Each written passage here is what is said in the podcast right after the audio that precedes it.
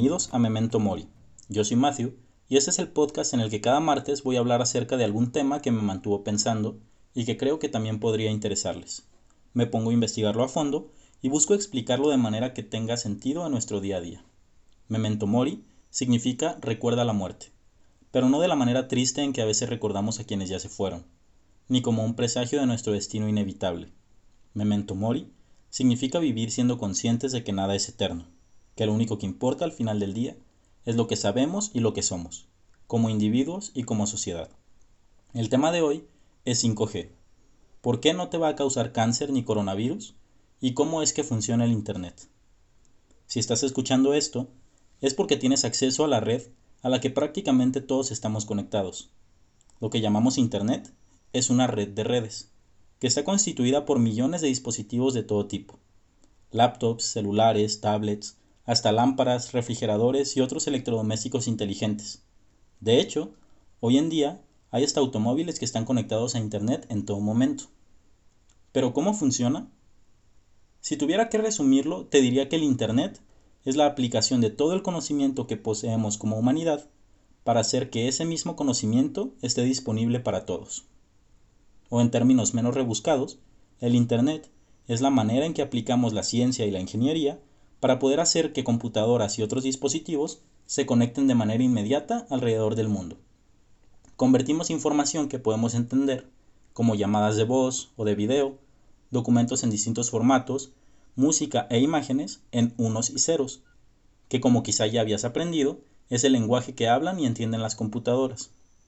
Luego, esa información que tiene la computadora en binario se tiene que transferir, ya sea mediante señales eléctricas, si tienes una conexión con un cable Ethernet, o por señales de microondas, si usas Wi-Fi, e incluso con señales de luz, si utilizas fibra óptica.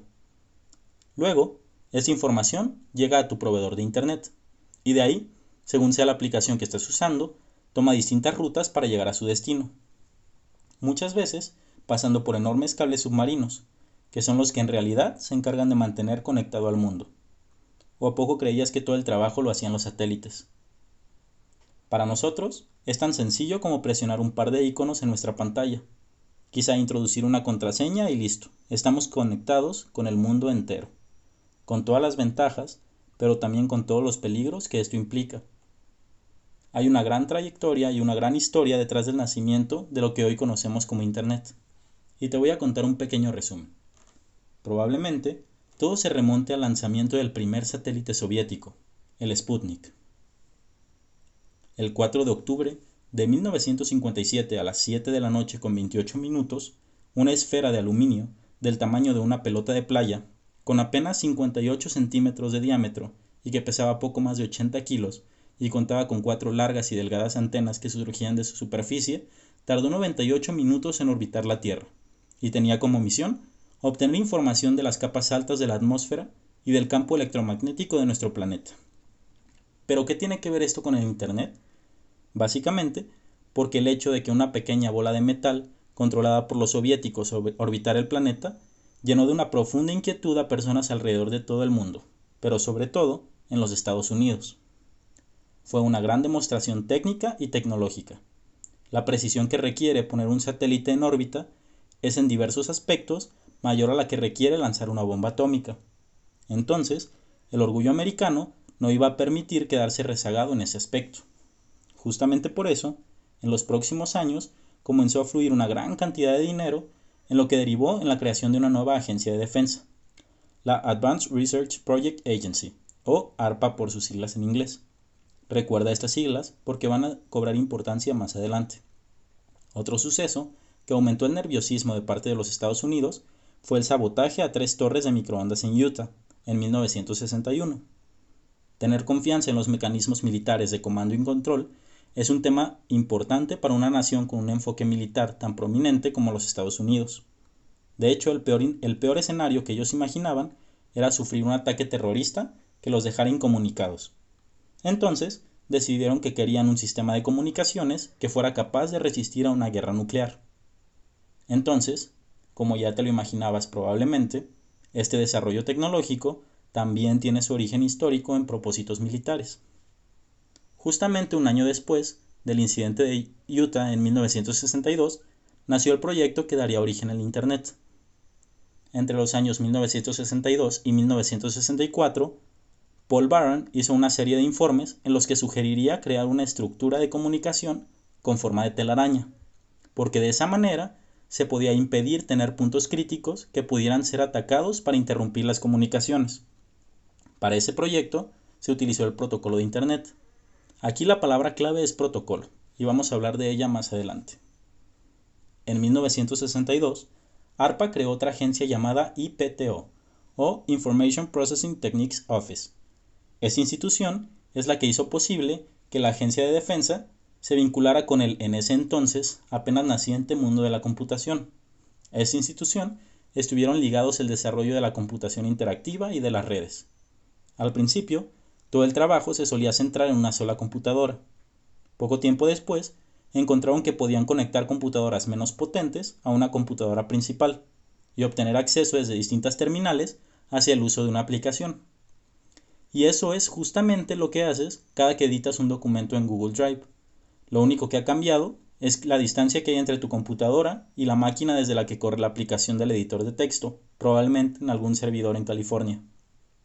Lo que descubrieron entonces es que tener muchos equipos conectados es bastante mejor en términos económicos que tener una sola máquina gigante a la que tienes que acceder físicamente.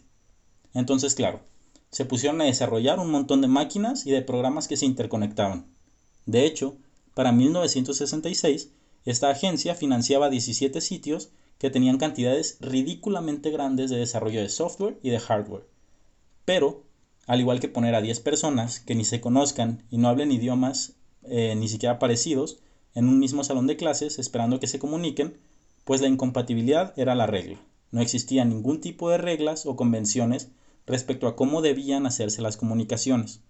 Entonces, en lugar de resolver el tema del costo, se iba a gastar incluso más dinero con esa ruta de construcción de redes. Desde ese punto, hasta los años 90, hubo una gran cantidad de agencias, desarrollo y estandarizaciones que llevaron al desarrollo de lo que hoy conocemos como Internet. En este proceso participaron ARPA, la ACM o Association for Computing Machinery y universidades como UCLA, Stanford, la Universidad de Utah y la Universidad de California. A lo largo de estos años, se diseñaron lo que hoy conocemos como protocolos.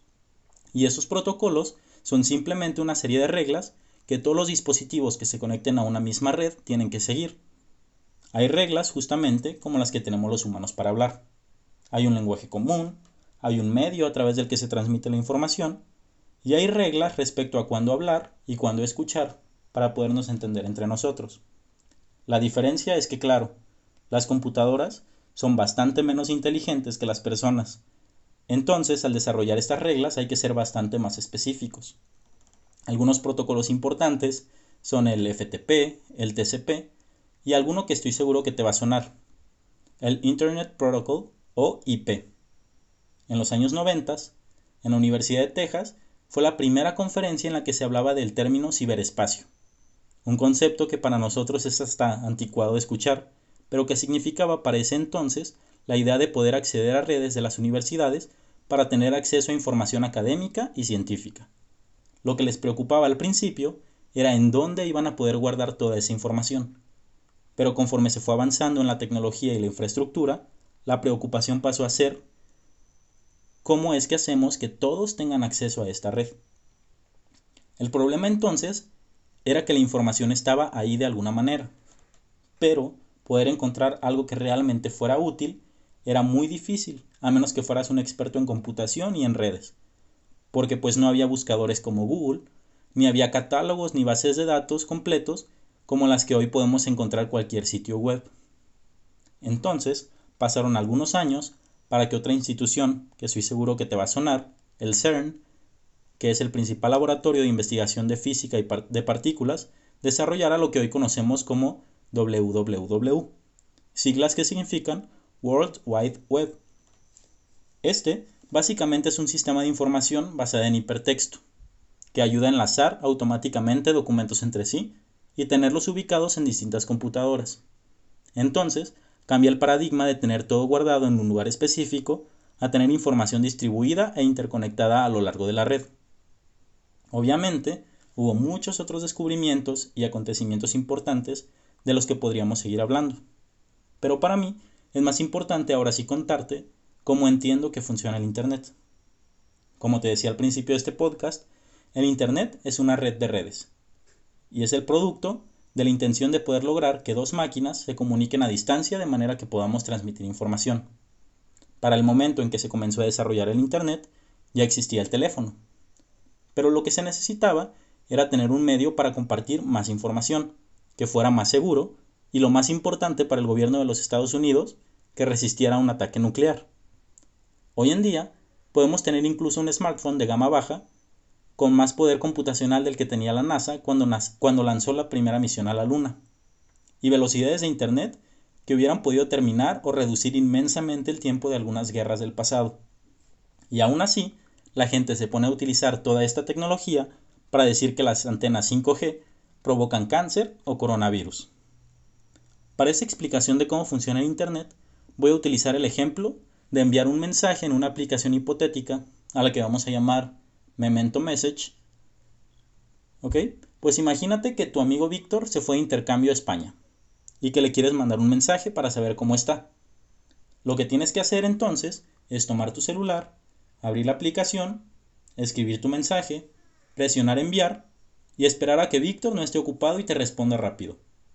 Desde el momento en que escribes tu mensaje hasta el momento en que le llega al celular de Víctor, probablemente pase solamente un segundo. Pero ¿cómo es que todo esto ocurre? Bien, lo primero que pasa dentro de cualquier computadora o teléfono inteligente, que no es más que una computadora portátil, es que tu mensaje se encapsula y se fragmenta. Esto ocurre en los aparatos porque en los tiempos de ARPANET y todas estas agencias gubernamentales que te conté, los ingenieros se dieron cuenta de que mandar datos de distintos tipos y cantidades de memoria era un problema.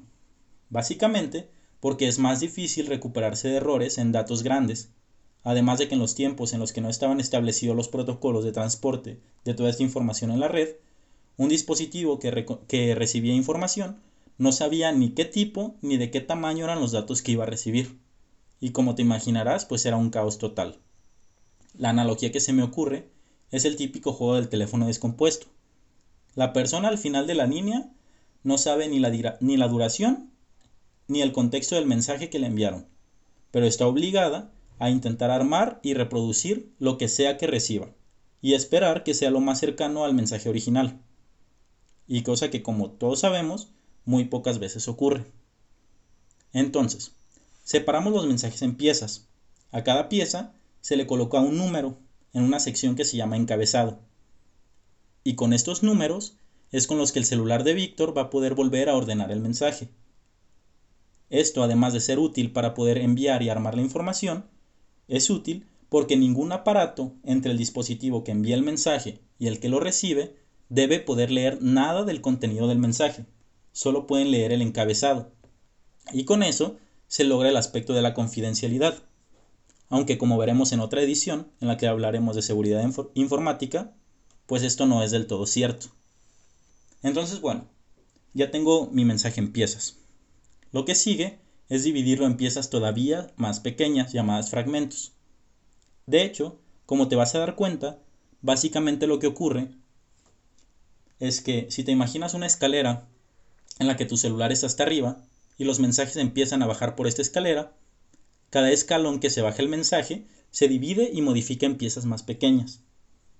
Cada escalón, tu mensaje deja de parecerse a algo escrito por un humano y pasa a convertirse en algo que se puede manipular por una computadora. El Internet que conocemos es una escalera que consta de siete escalones, o cuatro, depende a quién le preguntes, pero el fundamento es el mismo. Y hasta ahora ya bajamos por los primeros dos escalones, o capas, que es el nombre que utilizan los ingenieros de redes. De hecho, si alguna vez llamas al servicio técnico de tu proveedor de Internet y le dices al técnico que estás teniendo problemas en tus dispositivos de capa 3, muy probablemente se va a sorprender y va a proceder a preguntarte cuántos foquitos tiene prendido tu modem. Algo muy importante que también hay que recordar es que cada escalón que bajamos deja una marca o un encabezado en nuestro mensaje. Entonces, el primer escalón deja una marca que dice, este mensaje es de la aplicación Memento Message que utiliza el puerto 69420. Por ejemplo, de manera que cuando este mensaje llega al teléfono de Víctor y vaya subiendo esa escalera, al llegar a ese escalón, el celular va a saber que ese mensaje pertenece a la aplicación de mensajería correspondiente. Y es justamente por eso que con una sola línea de Internet puedes recibir mensajes de WhatsApp mientras ves un video en YouTube y recibes correo electrónico, porque cada mensaje viene con un código que le dice a qué aplicación pertenece. El segundo escalón es el que, como te decía, fragmenta el mensaje y deja además un número que le corresponde a cada fragmento, las instrucciones con las que el receptor tiene que armar el mensaje. Este escalón tiene el nombre de capa de transporte. Y hay varios protocolos para esta capa de red, pero los dos principales son uno que se llama TCP y uno que se llama UDP. La diferencia principal es que el TCP lo utilizamos cuando queremos que toda la información que mandamos llegue íntegra y en el mismo orden a su destino, como en el mensaje de texto o aún más importante en una transacción bancaria. El otro, llamado UDP, lo utilizamos cuando no importa si en el camino se pierde información, por ejemplo en transmisiones en vivo, como los lives de Instagram que hace tu amiga desde todos los conciertos a los que va. Entonces, en el caso de nuestro mensaje a Víctor, vamos a utilizar TCP para que nuestro mensaje le llegue completo. Entonces, si les parece, vamos a bajar otro escalón. Esta es la capa que le da su nombre al protocolo IP y se llama capa de red. Y aquí es donde vive gran parte de la magia del Internet. Seguro tú has escuchado acerca de direcciones IP y de cómo con ellas puedes rastrear personas y que para, para tener Disney Plus o el catálogo de Netflix de otro país, puedes cambiar tu dirección IP y hacer que crean que estás conectado desde otro lugar. Pues todo eso es cierto. La dirección IP es tal cual una dirección que en teoría es única y con la que se puede ubicar a tus dispositivos para que se puedan comunicar. Tiene mucho sentido si lo piensas como la dirección de una casa. Si haces un pedido en línea, por ejemplo en Amazon, vas a necesitar darles tu dirección para que sepan a dónde enviar el paquete. O si eres un romántico y todavía mandas cartas, tienes que poner tanto la dirección de destino como la dirección de origen para que lo puedan enviar. Ese es el trabajo de la dirección IP. Te da una dirección ante el mundo para que cualquiera pueda comunicarse contigo. De nuevo, con todos los beneficios y todos los peligros que eso implica. De hecho, todos estamos acostumbrados a buscar sitios de Internet por su nombre, como facebook.com o youtube.com o cualquier sitio que, que suelas visitar. Pues en realidad, lo que ocurre cada que tú pones la dirección o haces clic a un link, lo que ocurre es que un servidor traduce ese nombre en la dirección IP que le corresponde. Y de esa manera es como tú te puedes conectar con todos esos sitios a través de su dirección IP. Una característica de la que están muy orgullosos los ingenieros de redes respecto a esta capa de red o IP es que puede funcionar sin importar la infraestructura física en la que se implemente. De hecho, puedes googlear IP over Avian Carriers o IP protocolo con palomas mensajeras y te vas a encontrar una historia de cómo probaron que teniendo una dirección de origen y una de destino, la información de Internet se puede llevar a cabo sin tecnologías complicadas. Claro, el problema es que a todos nos gusta que nuestras conexiones sean al instante. Entonces pues quedan descartadas las palomas mensajeras. Esto sirve además porque se puede renovar la tecnología de la red, aumentando la velocidad o la capacidad de transmisión sin tener que adaptar nada de lo que se encuentra más arriba. Por eso podemos pasar de 2, 3, 4G y ahora 5G sin tener que reinventar nada de estos escalones que tenemos más arriba en nuestra analogía. De hecho, toda esa tecnología se encuentra en la capa de hasta abajo, en la escalera llamada eh, acceso a la red del modelo del TCP/IP. Entonces, este escalón vuelve a encapsular todos los fragmentos del mensaje que le mandó la capa de más arriba, y a cada uno le pone un encabezado en el que pone tu dirección IP y la dirección IP del destino. Aquí muy probablemente la dirección IP del destino va a ser la de los servidores de la aplicación de mensajería y de ahí va a ser reenviado al celular de Víctor. Pero hay un paso que nos estamos saltando. Los datos no van a llegar mágicamente al destino nada más por tener la dirección. De hecho, imagina que a ti te doy un domicilio de un país que no conoces y te digo que tienes que llegar ahí sin pedir indicaciones. obviamente no tendría sentido. Y aquí es en donde entran unos aparatos cuyo nombre seguro tú ya conoces, los ruteadores o routers. Estos son los aparatos que instala tu proveedor de Internet en tu casa, y gracias a ellos es como la información puede viajar por todo el mundo. Como un fragmento de información llega al router, este lee su encabezado IP, y acuérdate, solamente lee el encabezado. En ningún apartado tiene permiso de leer nada que no sea de sus funciones específicas, en teoría. Entonces, evalúa cuál es la ruta más óptima para mandar tu información, pero no calcula la ruta completa, solamente encuentra el siguiente router que pueda hacer lo mismo. Y así es como nuestra información va rebotando por ahí, encontrando el camino hasta su destino en cuestión de fracciones de segundo. Bajemos entonces al último escalón, la capa de acceso a la red de este modelo. Aquí ocurren muchas cosas. Primero se vuelve a dividir en piezas todavía más pequeñas el mensaje. Luego se le pone otra marca que indica tu dirección física o dirección MAC. Esta dirección está ligada directamente a la tarjeta de red que tiene instalada tu computadora o tu celular e incluye un número único que corresponde a tu dispositivo y un número único que corresponde a la empresa que lo fabricó. Cuando te conté de la dirección IP, te decía que esa puedes cambiarla, esconderla o disfrazarla. Pero con la dirección MAC no puedes hacer nada de eso. Está ligada a tu dispositivo y en última instancia pues también está ligada a ti. Porque probablemente exista un historial de compra que te relacione con todos tus aparatos electrónicos. Entonces, en este momento te invito a pensar en qué es lo peor que has buscado en Google. Porque muy probablemente en alguna base de datos hay un registro que pueda rastrear esa búsqueda directo hacia ti. Pero bueno, además de servir como medida de seguridad, esta dirección sirve para que dentro de la red de tu casa o de tu oficina tu dispositivo de red inalámbrica o el switch con el cable de Ethernet de tu PC sepa cuál de todos los aparatos que tiene conectados es al que tiene que mandarle el mensaje que recibió. Porque recuerdas sí que te dije que la dirección IP es como un domicilio. Aunque todos los aparatos que usamos tienen una dirección IP distinta, la dirección que usan para enviar y para recibir información es la dirección IP de tu router, o también llamado por los técnicos de redes Default Gateway o punto de acceso predeterminado. Imagínate que la dirección IP es la dirección del edificio y la dirección física es el número de apartamento. Funciona exactamente de esa manera.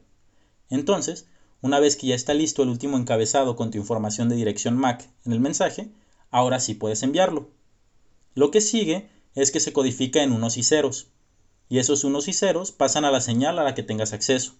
Si tienes una señal con conexión Ethernet, pues van a ser señales eléctricas.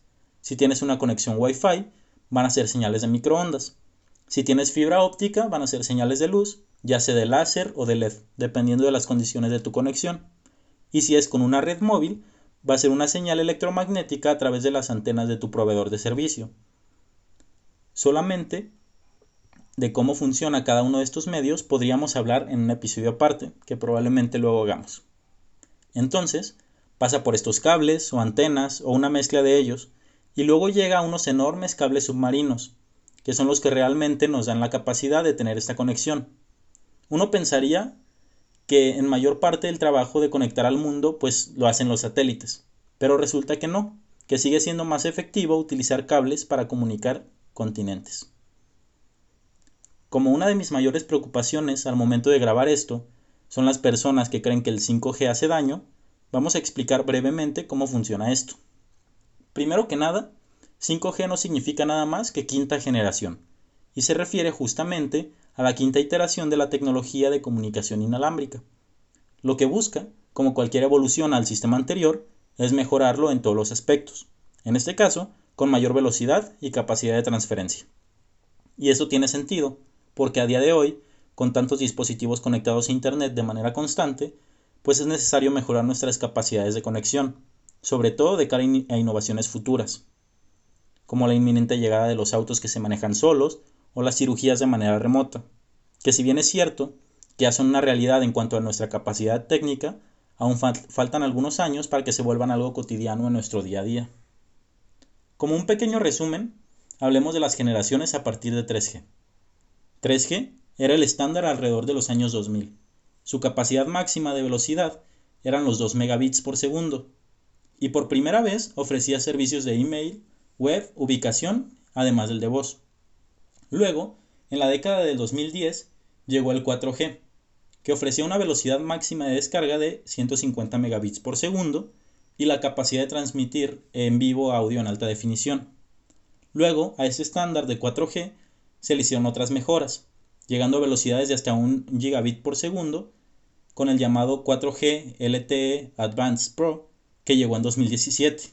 Esa tecnología ya permite hacer streaming de video en HD sin ningún problema. Pero como era de esperarse, cada uno de estos desarrollos requiere de dispositivos e infraestructuras más avanzadas y con más poder de transmisión. La tecnología 5G promete velocidades de descarga mayores a los 2 gigabits por segundo. Sin embargo, muchas personas creen que esto representa un riesgo para su salud. ¿Y por qué es esto? Básicamente por un malentendido en cuanto al concepto de radiación. Día con día, convivimos con ondas y campos electromagnéticos en distintas frecuencias y en distintas bandas. Las señales de televisión, de radio, de Bluetooth, de Wi-Fi y de estas redes móviles. Todas ellas necesitan viajar de alguna manera a través del aire, y lo hacen de manera cotidiana sin que nosotros nos demos cuenta. Claro, si te hablo de que todos estos medios de comunicación tienen como fundamento la radiación, y luego te digo que Marie Curie murió a causa de la radiación, probablemente te vas a asustar, o al menos te vas a sorprender un poco si es que no conoces mucho del tema. Pero la verdad es que la radiación nuclear y la radiación electromagnética son cosas muy distintas. La radiación nuclear son fragmentos de átomos y la radiación electromagnética son simplemente ondas que se mueven en un campo. La palabra radiación no tiene por qué asustar a nadie, simplemente significa transmitir energía a través de un medio.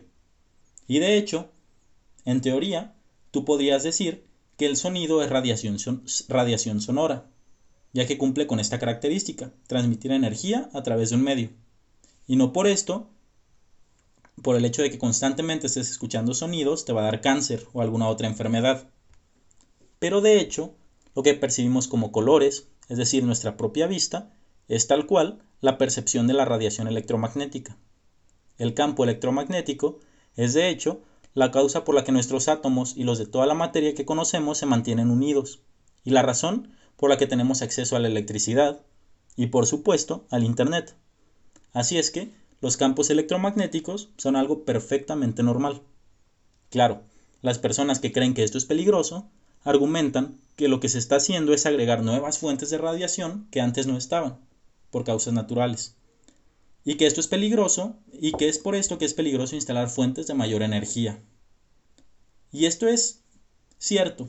Dentro del espectro electromagnético cada generación se sitúa con frecuencias cada vez más altas, pero eso no significa que sea peligroso. También dicen que instalar nuevas redes es romper el orden natural de las cosas. Pero realmente romper el orden natural de las cosas no significa un peligro para la salud. De hecho, nuestros servicios de salud, de transporte, de alimentación, de vivienda representan alterar el orden natural de las cosas.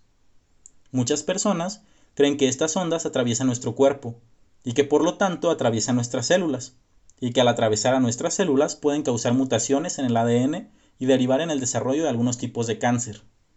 Pero lo único que hacen estas ondas electromagnéticas es provocar que se muevan átomos. Para poder lograr que eso pase, necesitan ser ondas con la suficiente energía. Y de hecho, lo que ocurre entre estas ondas y nuestro cuerpo es que rebotan en nosotros, si acaso perdiendo un poco de energía, debiendo a que logran mover algunos electrones de algunos átomos de la superficie de nuestra piel, lo cual no representa ningún cambio significativo, ya que no cambia la composición atómica y mucho menos la composición molecular del ADN de nuestras células. Si ahora te digo que las redes 5G van a emitir ondas muy parecidas a las del horno de microondas que tienes en la cocina, probablemente ahora sí te asustes. Pero ojo, que sean de tipo similar no significa que tengan la misma potencia. De hecho, las ondas de un horno de microondas son alrededor de un millón de veces más potentes que las de cualquier red 5G. Y la razón por la que te dije que son similares estas ondas es porque el principio que hace que un horno caliente tu comida es que las ondas que emite hacen que los electrones del agua se muevan, y este movimiento genera calor. Pero piénsalo un segundo, la cantidad inmensa de estas ondas, que son un millón de veces más potentes que las de la red 5G, durante un minuto dejan caliente eh, la superficie de tu comida, pero el centro queda frío. Evidentemente, esas ondas son amortiguadas. Si no atraviesan el espagueti que calientas a las 3 de la mañana, las de las antenas móviles no van a atravesar tus células ni tu piel. Y por supuesto, no te van a dar cáncer. De todas maneras, no te preocupes. Hay instituciones que se encargan de que ningún tipo de señal sea emitida por el rango considerado seguro para la salud humana. Y de hecho, la tecnología 5G, al igual que todas las demás, trabaja por debajo de este rango. La radiación que sí puede causarte daño se llama radiación ionizante. Las señales de red móvil constituyen lo que se llama radiación no ionizante.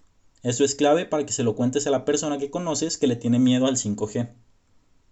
En resumen, un sonido demasiado fuerte puede dejarte sordo, pero un sonido moderado te puede transmitir una canción. Una luz demasiado fuerte te puede dejar ciego, pero una luz moderada te puede permitir ver un paisaje.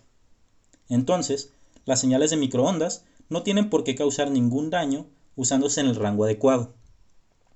Para terminar con este tema de los peligros del 5G, el otro día leí un artículo que afirmaba que la Organización Mundial de la Salud había reconocido que esta radiación era un cancerígeno. Pero lo que en realidad dijo la OMS es que esta radiación se encuentra en el grupo 2B de posibles carcinogénicos para humanos. Pero escucha con, qué, con quiénes comparte este grupo. Con la sábila, la gasolina y trabajar como carpintero. Así es que en resumen, no, ni el Internet ni el 5G te van a causar ningún tipo de daño. Así que si te parece, vamos a volver a nuestro mensaje que le mandamos a Víctor, a ver cómo termina este ciclo del funcionamiento de Internet. Lo que ocurre cuando este mensaje llega a España es que encuentra la dirección IP del router de la casa en la que está Víctor. Una vez ahí, pregunta por la dirección MAC del celular de Víctor. Y una vez que lo encuentra, empieza a subir uno por uno todos los escalones que nosotros fuimos bajando cuando enviamos el mensaje. Pero claro, cuando sube, hace el proceso inverso. En lugar de dividir el mensaje y agregar encabezados, va leyendo los encabezados y armando el mensaje de manera que cuando llega al escalón de más arriba, que es el de la aplicación, Víctor puede leer un mensaje que diga, revisa mi nuevo podcast, se llama Memento Mori. Y así es como funciona el Internet. Todo este proceso se ha repetido de manera constante mientras tú escuchas este podcast, sin que siquiera te dieras cuenta, y sobre todo, sin que te hiciera ningún daño. Ahora, déjame contarte por qué elegí hablar de este tema. Hace algunos días Leí un artículo en un periódico argentino llamado La Nación, pero que es una nota recurrente en muchos países, y que decía 5G, cáncer y coronavirus, mitos y verdades sobre su impacto en la salud de las personas. Y no pude evitar preocuparme. Yo estudio ingeniería en sistemas computacionales, entonces los temas de redes e Internet pues son para mí algo usual, pero ciertamente no lo son para la mayoría de las personas, sobre todo en este mundo tan desigual y en el que tenemos toda la información a nuestra disposición, pero muy pocas personas pueden acceder a ella.